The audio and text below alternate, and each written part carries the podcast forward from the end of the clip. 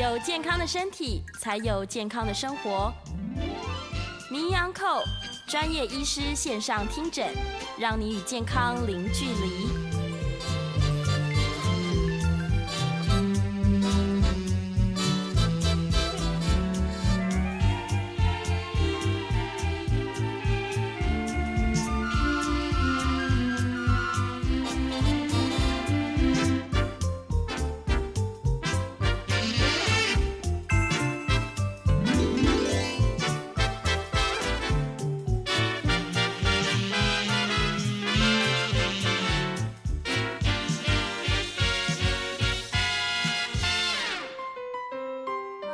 朋友，早安！欢迎来到 FM 九八点一九八新闻台。你现在所收听的节目是星期一到星期五早上十一点播出的《名医央叩》，我是主持人要李诗诗。我们今天的节目呢，正在九八新闻台的 YouTube 频道直播中，欢迎你可以来到我们的直播现场。同时在聊天室呢，可以用文字做及时的线上互动哦。之前我们在节目当中聊了好几次关于这个忧郁或者是更严重的忧郁症的问题。今天在现场，我们就立刻请到专家了，亚东纪念医院精神科的潘怡如潘医师，欢迎。诗诗好，大家好，潘医师早安。最近是不是很多人在问你这个问题？嗯，最近本来就忧郁的人，就受到一些新闻的影响，嗯、就。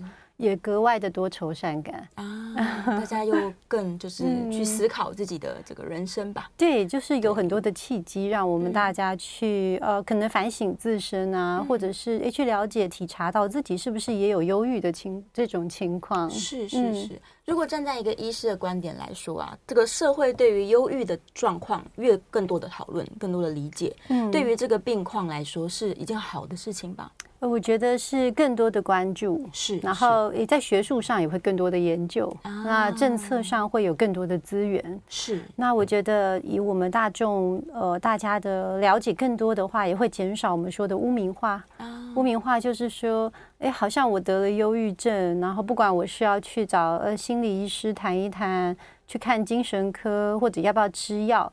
就会觉得很犹豫。嗯，那如果大家都知道说，哎，其实有一定比例的人群本来就是，不管是在他一一辈子当中或人生的低潮的时候，他会需要这样的协助，就会觉得是一个有平常心的事情。对对对，我自己观察，其实台湾跟全世界其他的国家，尤其是像欧美比起来，呃，最近几年有越来越好了。大家好像不吝啬于说啊，我其实就是可能有点精神上的状况。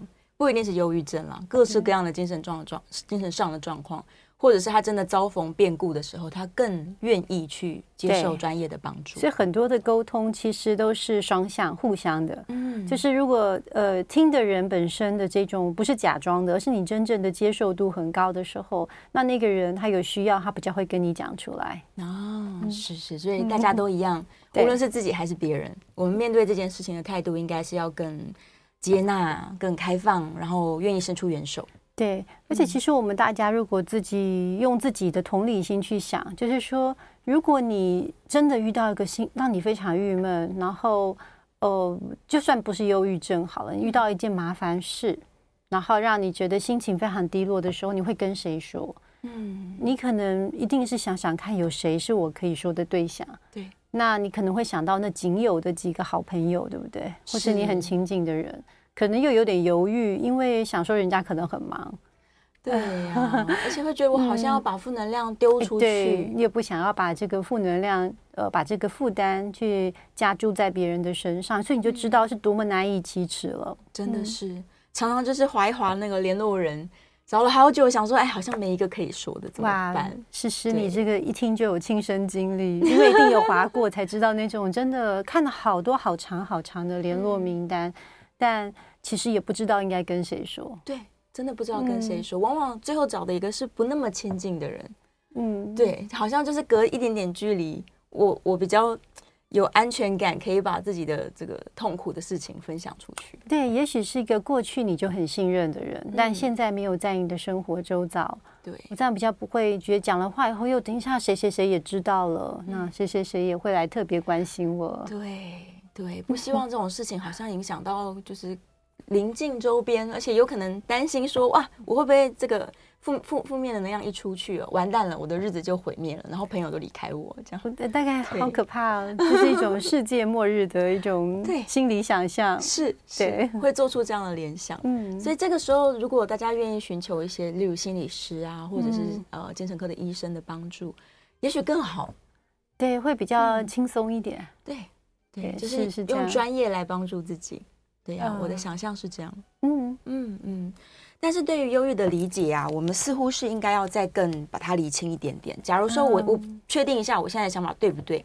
如果只是一时之间的心情不好，我们就不能说它叫做忧郁症。我只是最近比较低落。对。那进入到说需要到治疗的程度了，那那个所谓的忧郁症，它是不是已经让我的脑内的激素都混乱了？我是没办法靠。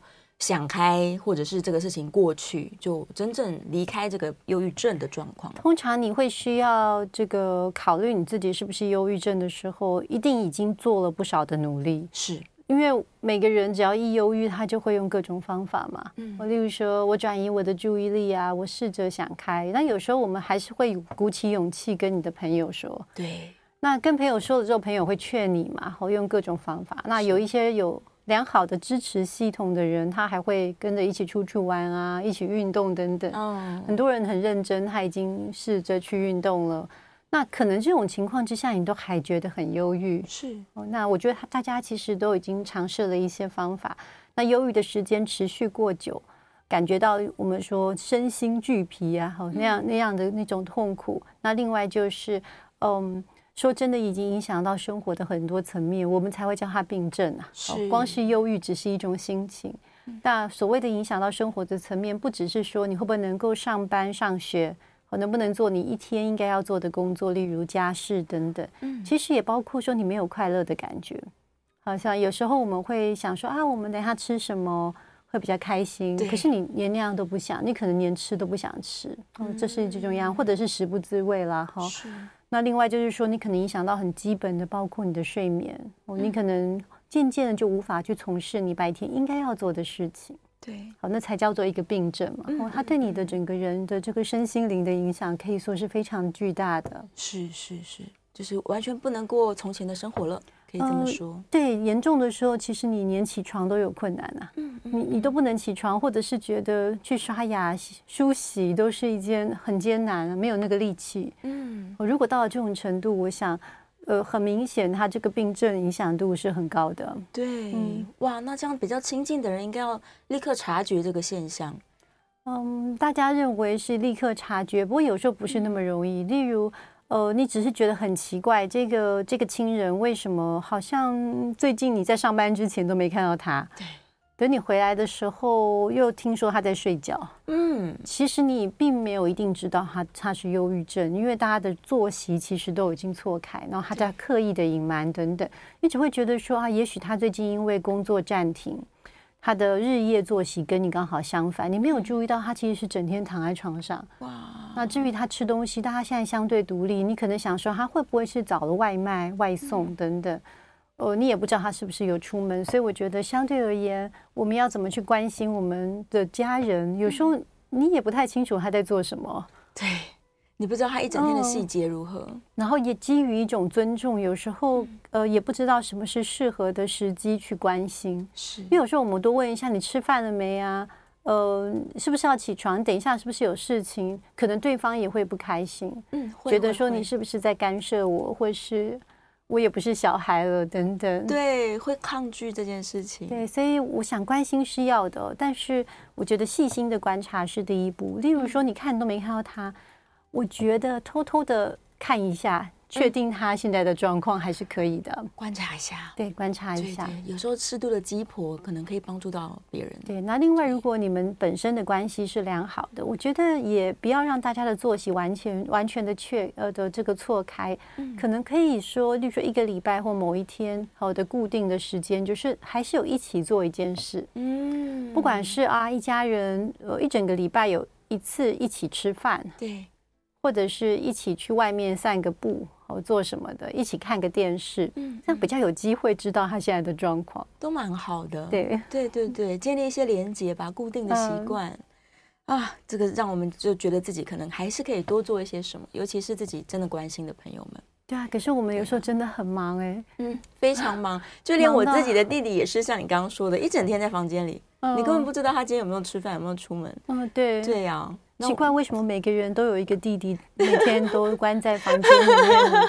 这好像是这个时代的通病。也许他过得很好，可能因为弟弟们可能就是在打游戏啊，对，一起看一些直播主啊，对，线上的朋友啊，嗯，对。但真的是跟家人的互动似乎是变少了。蛮少的，哎，我们应该反省，就我们的那个吸引力跟人家那个游戏跟直播主有很大的差距。对，我们没办法让他觉得这人生很精彩。对，所以家人一定要先增加自己的吸引力。对啊，我们来想想看，什么事情可以让就是激起全家人的兴趣，然后大家热烈一起进行。真的不容易，不过我想大家都会想出办法的，要努力这件事。对啊，那除了往下说，我们的手足兄弟好了，嗯，高龄的这些老老人家们、长辈们、爷爷奶奶。来，爸爸妈妈似乎好像年纪越来越大，大家忧郁的比例也越来越高了耶。哎，好像是有这种情况。嗯、是。那在台湾，不要说到很高龄、很长者，在呃一些研究显示后，就是呃大概五十岁以上的，我们说中高龄的人士，我们台湾的忧郁的这个比例大概有十六 percent，蛮高的，就是一百个会有十六。那另外这个可能是一个比较严谨的哈一个定义。如果说稍微心情不好。哦，我想这个人数以大家自己生活的经验，应该是更高的。是的，所以我常常听到有一些朋友就是在说自己的父母亲啊，后年纪长了之后就变成情绪比较没有很好，不稳定。对，然后很多事情就是很在意，比较敏感一点。是那。呃，我在想说，说不定有一些隐性的哦，这种情绪已经低落，但还没达到忧郁症比例的，我们这样子的长者，呃，在我们的身边是很多的。嗯，的确是，会发现好像年纪越大，尤其退休之后，不开心的这个时间变多了。我自己觉得，与其说是不开心的时间变多，不如说是因为少了工作的时间，就有多出来的时间之后，太多的时间去反省自己的过去。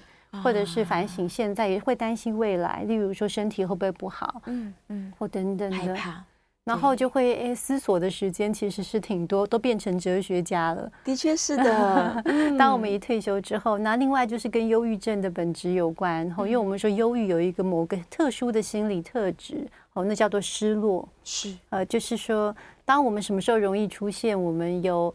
呃，忧郁的这样的心理反应呢，或者当我们失去了一些东西的时候，嗯，那有时候我们想想，我们什么时候心情不好，通常都是我们失去一些啊，失去东西不是被偷，不是这个意思，而是指说，例如说我们呃年轻的时候，我们可能恋爱嘛，好，那失恋，对，对，失恋是不是失去了这个爱人？对，呃，或者是呃功课不好，或这次考试不好，本来成绩好，哎，你失去了这个优秀的成绩，对。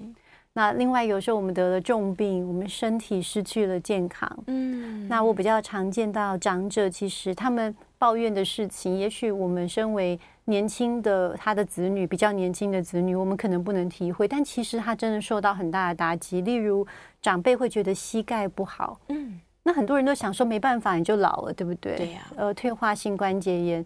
但是光是想到这件事情对生活的影响，就可以让人非常的忧郁。嗯，就是膝盖这样走路想要去的地方就不能够任意的去。对。那另外有一些人以前是跑马拉松的，嗯，他他很会跑，但他现在却只能够，例如说慢慢走，或者是说做无重力的，呃，去游泳等等。他逼得去改变他的人生的习惯。那很多人是慢性病，像高血压，你就想说，哎，高血压不是很正常吗？对呀。可是光想到你以后都有高血压，然后必须要一直吃药，其实本身就是一个很大的打击。哦，所以他失去了可能对以前对于身体的控制能力了。对，你讲的太好了，就是他以前对很多你想要去做的事情，然后你会有点担心。那另外就是说，你可能得了某一种慢性的疾病。嗯。虽然慢性疾病是有点烦人啦，换一个心理去想说，至少现在有这个药可以吃。对，要不然你血压一直很高，那血管一直承受很大的压力，也是让人很担心的。对，但他们同一个时间可能又会担心说，这个治疗会不会对身体造成伤害？对，例如说台湾的长辈最担心会不会造成肝肾的负担。对，所以一边吃药是担心血管会破掉，嗯，但不吃嘛，吃了以后又担心他的肝肾会不会怎么样？没错，所以他的怎么会快乐呢？他每天都想东想西，但又说不出 来。对，然后接下去想东想西，他就失眠，然后又担心说，如果吃安眠药会不会对身体造成不好的影响？对对，所以真的，你看早上跟晚上都各有很担心的事情。真的，我最常听到奶奶过世了啊，但过世前我真的很常听到她说啊，老啊都是不好啦。啊，对对对，她觉得老了没用了，她会这样讲，真的自我放弃。哦，我真的有时候觉得很很很辛苦哎。这时候支持的人真的太重要了。我觉得要支持真不容易。对，所以后来就是针对我们说这个长者有有提出很多的新的概念，例如什么长者村啊，哦，一些呃怀旧团体。那还有一些地方和一些国家，他们会设计某一些区域，因为我们知道小朋友都有迪士尼嘛，对不对？对。然后再大一点，还有环球影城，嗯，是不是？然后我们年轻的男女，我们还可以去 shopping mall 买东西，但我们很少为长者去设计一些他们最好的。哦。嗯，那有一些呃国外的一些专家，他们就设计了一个那个街道，就是跟我们呃的长者们在。呃，年轻的时代所所谓精华的年代，后他那个时候所流行的歌曲，哇，都在播放这样子。然后里面的建筑物啊，什么逛着街啊，里面的东西就好像是这样。我在想，如果有这样子的类似游游游乐设施，是会不会也吸引我们的呃还健康或者是亚健康后的长者？他们呃能够去，说不定也促进了某种观光。对呀、啊，对，专门面向长者的这个游乐园应该要更重视。为什么？对啊，让让我们的长者也觉得，呃，就好像又回到他。呃，最巅峰的时候，对，而且甚至可能连这个移动的方式，我们都可以用一些这个车子啊、自动车来代替，这样。对，其实大部分的长者，我们都是鼓励很多。我虽然所所说到的长者都是很健康的，是他们其实是非常健康、自行独立的来医院来看门诊，自己领药，头脑也非常的清楚。对哦，然后你看他虽然说膝盖不好，其实他行走在别人看起来也很正常。嗯，但即使是这样，他内心还是带着一种。压力，觉得说，哎，我的膝盖，我不能每走一步，是不是又磨损了？嗯，那这样子的痛苦，哦，所以我觉得我们应该要从各方面，因为未来是高龄的社会嘛。是，哎，或许我们刚刚所想的，以后都会成真。例如说，我们的电台就是。纯粹面向我们的长者，对，然后只播放 经典时代的歌曲，对，等等我们年纪更大一点，就专门播放这这个。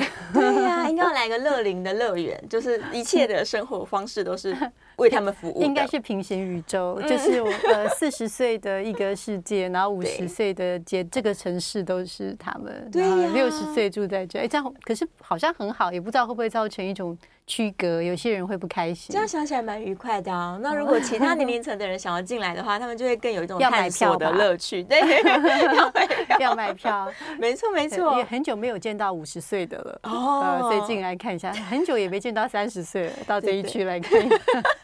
大家可以跨年龄探索，对，蛮不错的。这样听一听，觉得好有希望。呃，对，我觉得这个可能性好像不是很高了。但是有些乐有点长者的，类似他们的园区是有趣的，认真的去布置，我觉得或许是不错。是是是，就是老人村不是只是让他在这里过缓慢的生活，而是很有乐趣的。对，重点是在有乐趣。嗯，然后而且其实呃，长者真的需要一些呃多一点快乐。对。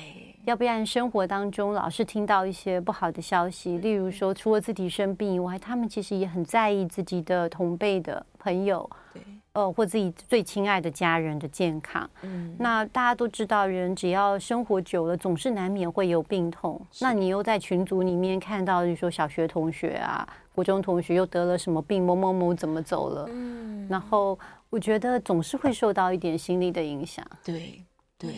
嗯，像这个生死学这些事情啊，嗯、可能在长辈他们那个时代又更少讨论了，所以他们没有提早去思考说啊，生老病死它就是一个呃学习喽，对呀、啊，所以很多人可能投入到宗教里面，啊，对对。可是投入到宗教里面，其实也是一种生死的探索。是的，哦，因为呃，我我倒觉得也是鼓励说，呃。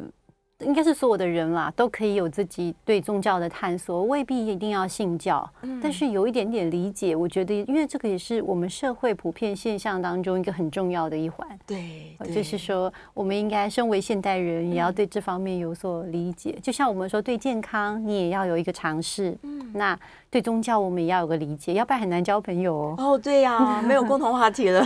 呃，也不是，就是会容易没有办法。你如果一点点理解都没有，那起码要做到尊重。是。彼此互相尊重很重要啊！聊着聊着，我突然觉得那个群组里面的长辈图，以前都觉得讨厌，然后有时候他们传了一些这个错误的新闻啊、消息啊，我还会想要反抗，在群组里面就是发言说不要再转这些错误的消息。现在想想，其实这是他们他们表达关怀的方式啊。而且虽然以前我们我记得以前在过年的那一期，我们就有提到说，呃，那个。就提到说长辈的关心哈，让我们大家很好像很很有时候有负担。是的，但我现在扪心自问哈，就是我觉得大多数你你真的像我们现在长大成人了，啊我们还能够说谁真的很关心我们，而且。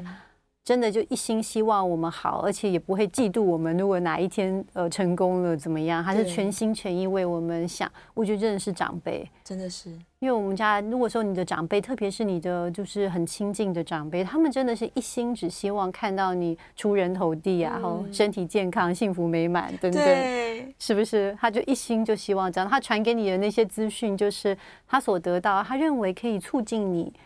哦，给你看了以后，可以让你生活安全、嗯、幸福、健康、对快乐、成功。的确是，所以可以当做一种祝福来看待。嗯嗯，先不要这么较真。对，然后接到的是祝福。而且我觉得，有时候虽然跟我们的想法不一样，也未必都是错的，可能是可以让我们了解说，在他们的那个。年龄层里面的人，大家普遍的想法是什么啊、哦？对，大家关心的话题是什么？只是跟我们的想法未必一样。嗯，但我们有一天如果运气好，或就是没有没有提早就。英年早逝的话，吼，是我们也会跟长辈有同样的一个心态出现，有可能是的，嗯、对呀、啊，学习相处，嗯，很重要，真不容易，真是不容易，对，但仍然是要这样子。也许以前年轻的时候可以就是随便的相处，但慢慢长大，我觉得我们也要有一个责任，想说，哇，家家里面的这些长辈们可能没有那么亲近，但都在群组里面，其实他也都是我们应该要关怀的对象了。对呀，然后另外也有一个新的一个议题，就是现在的独居长者的那个人数也越来越多，越来越多了。我相信大家如果在关注社会的议题，一定有发现，那我至少好几万人都是独居的长辈。对呀，对对呀，他可能唯一的方式就是在群组里面发个图片。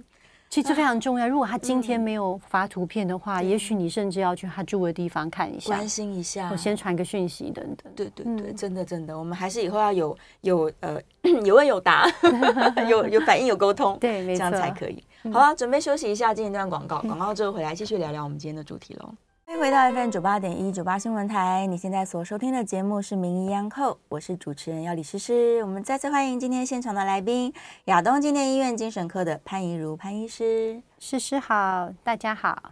好的，线上刚好有人问到一题，也是我们这个 新人掌小编准备的问题，突然间有了很可爱的绰号，嗯，就是大家都说在这个比较可能呃。在呃，这是怎么说啊？纬度比较高的地方，日照时间太少了。那这个地方的人呢，可能比较容易忧郁，比较容易心情不好。嗯、所以阳光可以让我们心情愉快多一些。嗯，那影响到的可能是一些内泌素的变化。但是天气热，好像朋友也不太开心呢。嗯，是，所以天气热也会造成忧郁的现象吗？嗯，OK，因为我刚刚看就是有。这个我们网页上有人提出的问题啊，有提到这有点类似我们说季节性忧郁症嘛，哈。但以以往的研究其实都是针对冬季忧郁症。是。那也刚刚诗诗有提到，在纬度比较高，一般来说至少三十度以上，中纬高纬度的地区，嗯、那边的话，我冬天的时候日照时间真的缩短。是。那我们都知道还有永夜嘛，对，就是。呃，可能甚至它有一天到一百多天的冬天是完全没有没有白天的。对，在那种极端的之下，和我们知道就会阳光的缺少导致了我们的忧郁，那是很明显的，而且是一种特殊的忧郁症。那可能会变成他的那叫什么能量很低，energy 很低，或就是说可能一直躺在床上。哇，对，然后也许他的饮食也有改变，然后心情忧郁，这是这是有影响的。那另外，好像我、呃、这个君红也提到说，如果、嗯、呃他说什么擦防晒油啊，或或撑伞会不会导致这样子有问题？其实不会的。哦，因为我们褪黑激素如果要分泌，它是从眼睛进去的。哦，眼睛光线对，其实你是可以防晒的，不要担心，你还是可以呃。插上一个你最满意的这个，晒出一个健康的体色，但不要晒伤。对，那我们也会建议这个光照也不用过多吼，就是在我们说早上，一般来说是起床之后一个小时，或我们就是自然光一个小时，那会足够的。嗯、眼睛都看到，对，眼睛有看到，所以长者也可以哦，并不是说你要剧烈运动，你眼睛吼光线从我们眼睛进去，会到我们脑内一个叫 SCN 的地方吼、嗯，那个地方它就会跟我们分泌褪黑激素的松果呃。中医那个呃叫 pineal body 和那个地方松果体吧，哈，对，松果体。和那个地方来做一个连接，然后才促进了我们之后跟这个褪黑激素相关的一个分泌的曲线。对，所以我们就可以知道说，其实光线是借由眼睛进入的哦。所以你擦防晒啊，或者是像诗诗一样，我们把手臂啊遮起来，或者是我们骑车族不是都会戴那个叫做对对对对，那是 OK 的。所以怕美的女性朋友不要因为这样子而怕去见到阳光，褪黑激素还是可以足够的。那刚刚诗诗问的这个呃问题，就太热会不会心情不好？说真的，在早期的季节性忧郁症里面的确没有提到。嗯，哦，但是我最近刚好有一个朋友问我同样的问题，他说为什么他每年都是夏天觉得非常的忧郁？是哦，然后算一算，我还帮他算了他的周期，说哦，你其实并不是夏天，你是刚好差不多十一个月你就忧郁一次。哦。哇！因为他的夏天刚好就那三个月，已经轮流三年了，他真的很忧郁，因为觉得说，觉得已经平时时候都好了，嗯，那怎么怎么时间到了又开始有一点点，所以可能人的这个生理节律是有有差的。嗯，那另外，哦，的确像诗诗说的，这个气候太太这个太燥哈，我觉得反而会让人，那我倒是觉得，我发现。呃，有一些长者，他是他比较忧郁，在夏天，其实是因为他觉得太热了，不舒服，所以他没出去。啊、其实我们很热的时候，有时候反而是因为我们的活动率下降了。对对，太热了，你根本就不想出去，很多你本来会去的地方，你你也没去了。所以，因为我们会影响到我们的褪黑激素跟我们的血清素等等生理时钟，或这些都跟心情的调节有关系。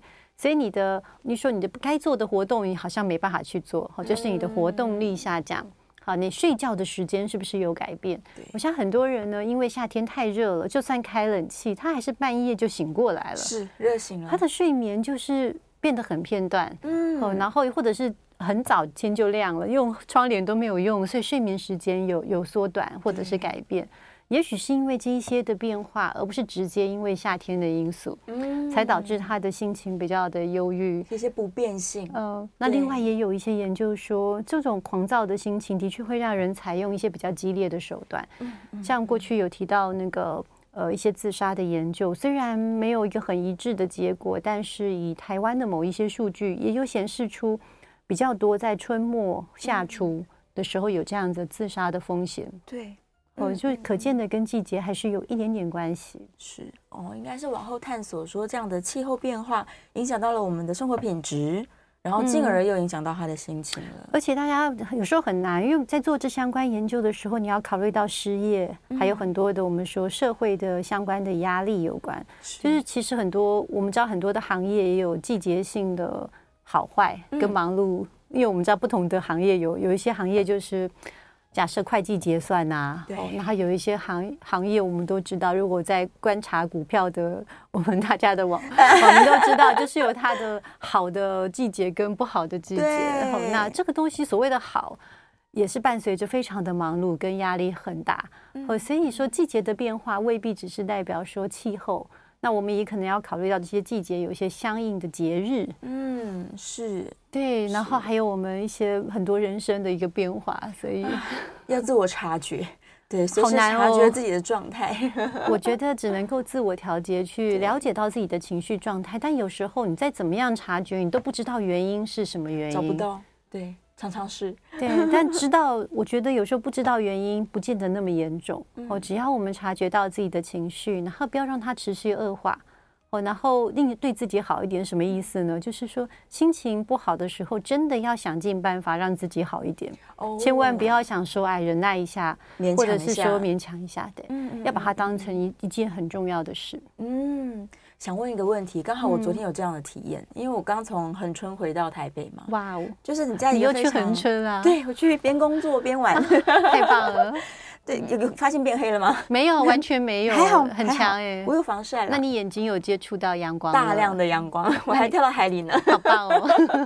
但我有感受到一个变化，就是我在南部的时候，因为这很热嘛，然后心情可能也是就是比较躁动、浮躁的，往外放的。在这个很很很躁动的状况下，回到台北，我突然之间很失落耶。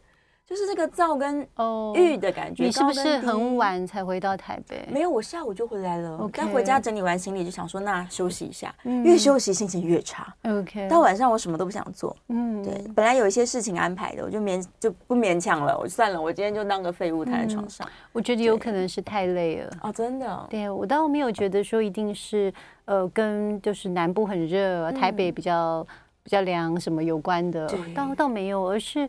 我们有时候经过了一整天的忙碌，嗯，我发现好多人都是这样，他一整天白天工作还是很紧凑，而且很积极。虽然他心情觉得有点烦闷，可是都非常有责任感，把事情都我们说心情事情都干得很好，应该这样说。是的，哦，从早一直做做到晚，然后终于好像松懈下来之后，到了晚上或者什么都不想做，很累啊，什么都不想做，而且有些更严重，连假日也都躺在那边，完全。什么都不想做，提不起劲，对，真的很累。那他有没有达到忧郁呢？我觉得还不一定，可能只是真的工作太过劳了。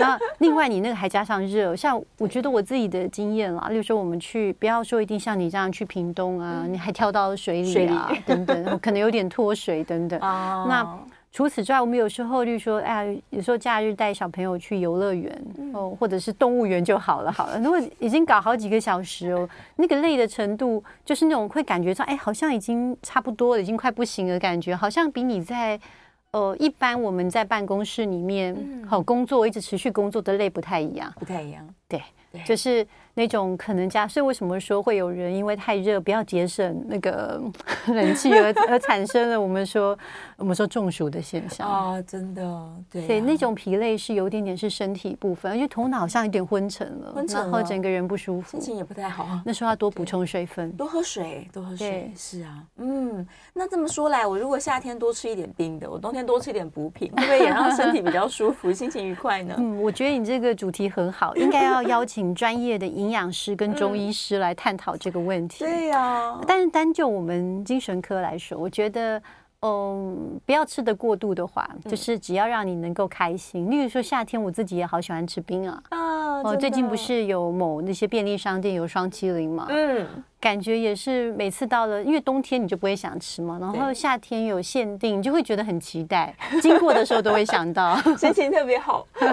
对，就是会觉得说，呃，有一个夏天就是应该有一点冰，但不要过度。那我觉得如果你本身只是轻微的觉得闷，你想吃一下，我觉得是 OK 的。但是已经真的忧郁症了，就算你再狂吃冰，我我我认为也不不会因为这样而变好。对。是，但帮自己建立一些犒赏系统，可能大家会觉得这样太放肆了。但是这样的犒赏对于心情来说是往好的方向走的吧？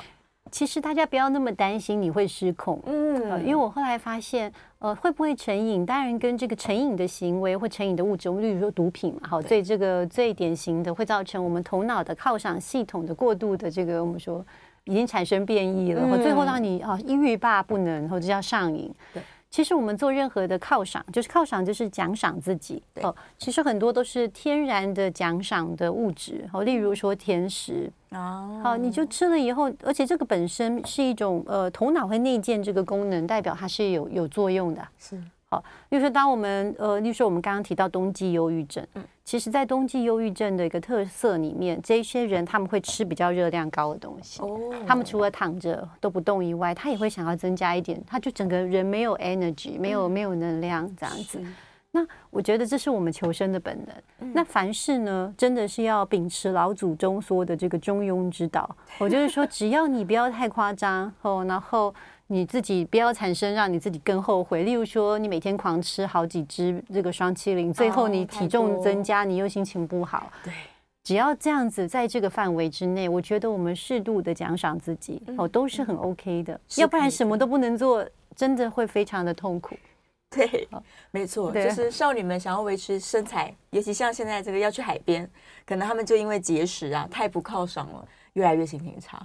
所以我们应该要鼓励大家，就是。要勇于展现自我啊！真的，千万不要说别人说一定要很瘦，我们就非得很瘦，因为这样就不是做自己啦。嗯，未来大家不是要很酷吗？对呀，就是不管你身材如何，这就是最棒的自己。而且大家以后要很知道，说能够这么酷的人真的是不容易，真的。而且我我为什么觉得这个是好的？因为现在我很担心哦，有一些所谓很酷的行为，都是做一些危险的啊。对。大家知道那个新闻吗？就是什么，例如说 TikTok 里面有一些挑战游戏，或是什么，像这样并不是酷哎，那是那是风险高。是哦，但是呃，你本来就想去做的事情，不是因为别人怂恿你你才去做的，是你本来就想做的啊，只是说你怕展现自己没有办法达到别人的完美标准的话，那这个时候你可以勇勇于展现自己，不要在意别人。对，但是如果是别人怂恿你的。那已经不酷了，你是 follow 别人的，嗯，不是吗？做自己，对，做自己。再次欢迎我们现场的来宾是亚东纪念医院精神科的潘怡如潘医师，诗诗好，大家好，太好了，我最喜欢吃优格了，吃完心情就好起来。来，刚好线上有人问了一个很重要的问题哦，嗯、的确很多的国人，我们真的非常关心政治。所以在尤其每次靠近选举的时候，有些人甚至连不选举都很关很关心哈。对对，就会因为这些呃各种的资讯啊，然后对于政治的变化啊、风向啊，他忧郁了或者他激动了。那像这样的状况，是不是应该要更关注？嗯，我觉得我看到呃朋友们大家的留言啊，有人在问焦虑跟忧郁，还有跟上班，还有政治，还有要什么养呃这这方面，我觉得应该说。任何一个会让大家在乎、关心，但是又没办法顺着我们心意的事情，都会造成我们有一种焦虑跟忧郁。是怎么说呢？就是比较忧国忧民的人就会关心政治，哦、嗯，因为政治。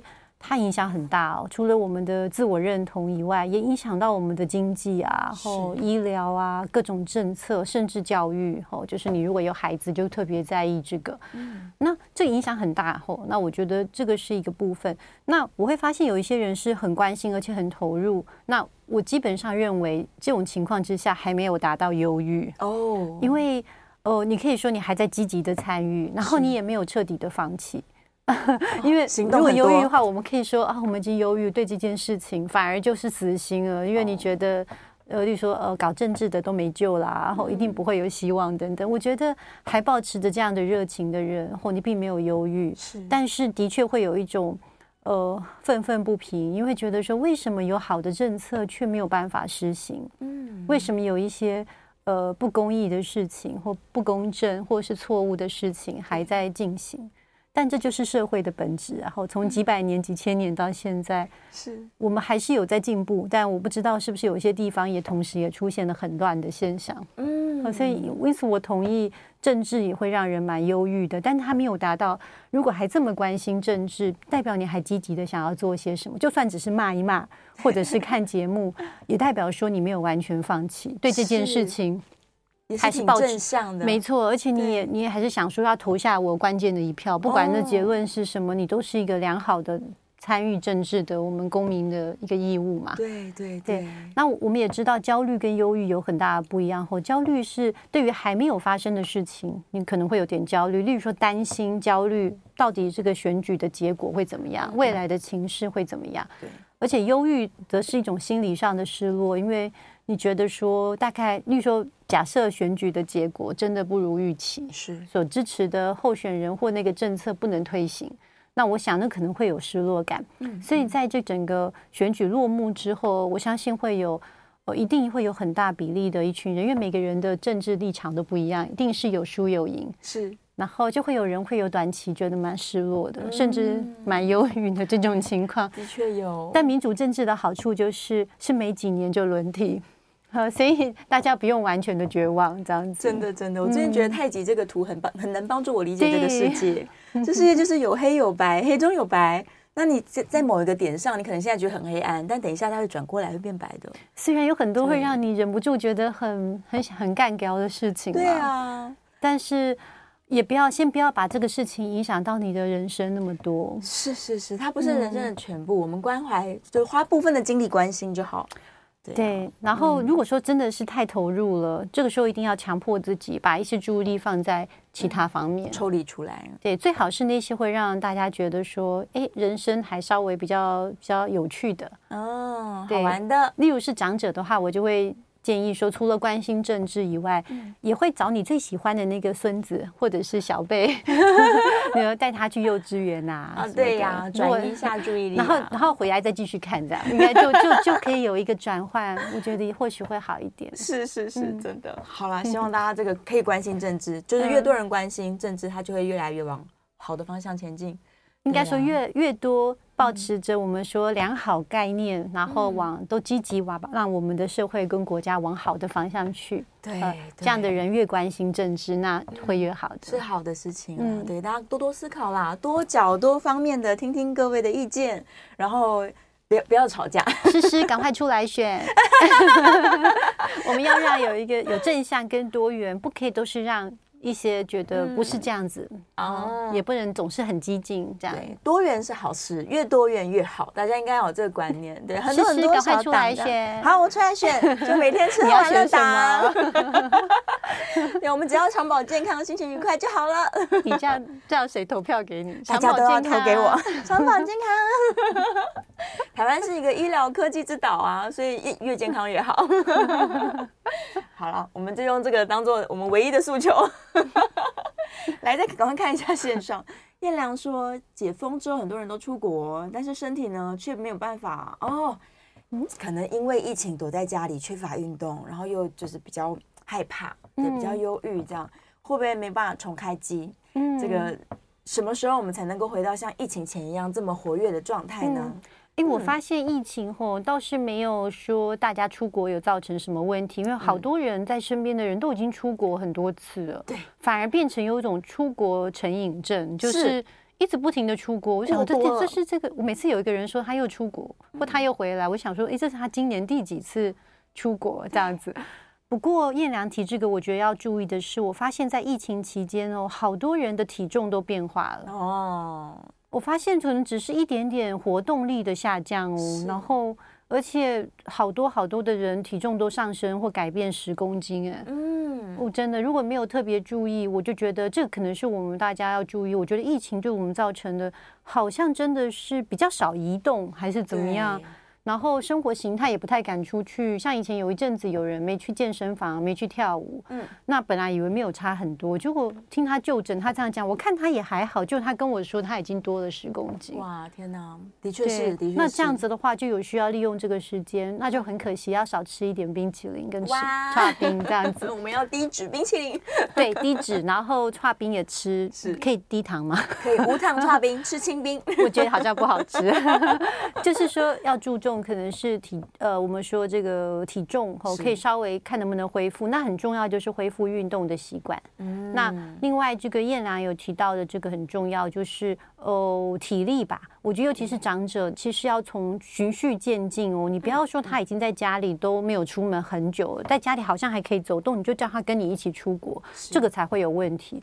你可能要让他在家里先训练一个月，在附近的公园就可以行走，再让他出国。如果是长辈的话，是是是，他们就有差哦。亲身的经验，就是像我爸爸也是，他可能太少走路了，膝盖有点不堪负荷。嗯，然后我们去北海道的时候，他真的走不动了。对，就是平时你看他没事都在家里，但他其实最近出门的时间已经跟以前差很多。那你要让他出国之前，你要先进行某种锻炼。那现在有一些我们呃长辈在锻炼的方式，不一定一定要在外面行走，哦，他们会有一个你坐着。哦，坐着也可以锻炼肌力，啊，躺着也有锻炼肌力的方式，和肌肉的这个 power 的力量。网络上看一下，就很多可以在这个轻松的状况下训练的。谢先生问了一个问题哦，他说他大家都觉得他的确是要看看医生，嗯，但是医生却觉得他还好，对，只开了一些比较这个镇静啊、好睡觉的。对，我发现很多人是这样。那我我比较不知道说您看医生是什么情况，不过我有时候也的确可以理解，就有一些人他的心情是比较烦躁不安，可是。你问他心情有没有好，他就说如果看到相关的事情，他就会心情不好。那其他事情他还好。嗯，例如说他的工作生活都如常，但是只要提到某个政治话题或者是某个什么，他就心情很忧郁。哦，那这样的情况之下，我的确不需要吃到抗忧郁剂。他提到的这个赞安诺是一种后抗焦虑剂，算镇定剂，它的药效时间大概三四个小时。所以等于是说少量的，你等到觉得自己有需要的时候再服用。那呃。也许那个医师也会感觉到说，可能您还不需要到说服用抗忧郁剂，那或者他也是考虑到我们现在的民情，有些人觉得好像叫你吃抗忧郁剂，好像是你病很重，对，所以他可能想说，先让你能够按照自己的意思，就所以，在有心情不好的时候，你再吃一颗，啊，他也不会影响到说好几个小时之后你的状态，是是是，那时候你就恢复到平时的自己，对，可以转移 注意力，然后对恢复正常，对。对，没错没错，Chris 说的也对啦，有时候转一下注意力。对，转到别的事情上面，也许就可以不用一直帮自己带来这么多的压力跟紧张。对，是是是。有一个人在问说，吃身心科或精神科的药会不会得失智症？答案是不会哦，不会哦。就算是前阵子在讲了什么安眠药会不会得失智症，那个研究本身它也有这个因果互相导错的一个问题。是。好，所以大家不用担心。也跟大家再讲一次，其实失智症的危险因子除了先天的体质基因以外，最主要我们能做就是三高。要预防是哦，糖尿病、高血压、高血脂，嗯，这个会增加失智症的风险。另外一个就是忧郁症会增加失智症的风险。还有一个就是没有运动，少动也会增加忧郁症的风险。缺乏运动，对。然后另外鼓励大家就是在饮食上多学一点地中海型饮食啊，对，均衡饮食啊，多运动，保持良好的心理健康跟快乐，就可以远离失智啦。对呀，是这样，没错，是。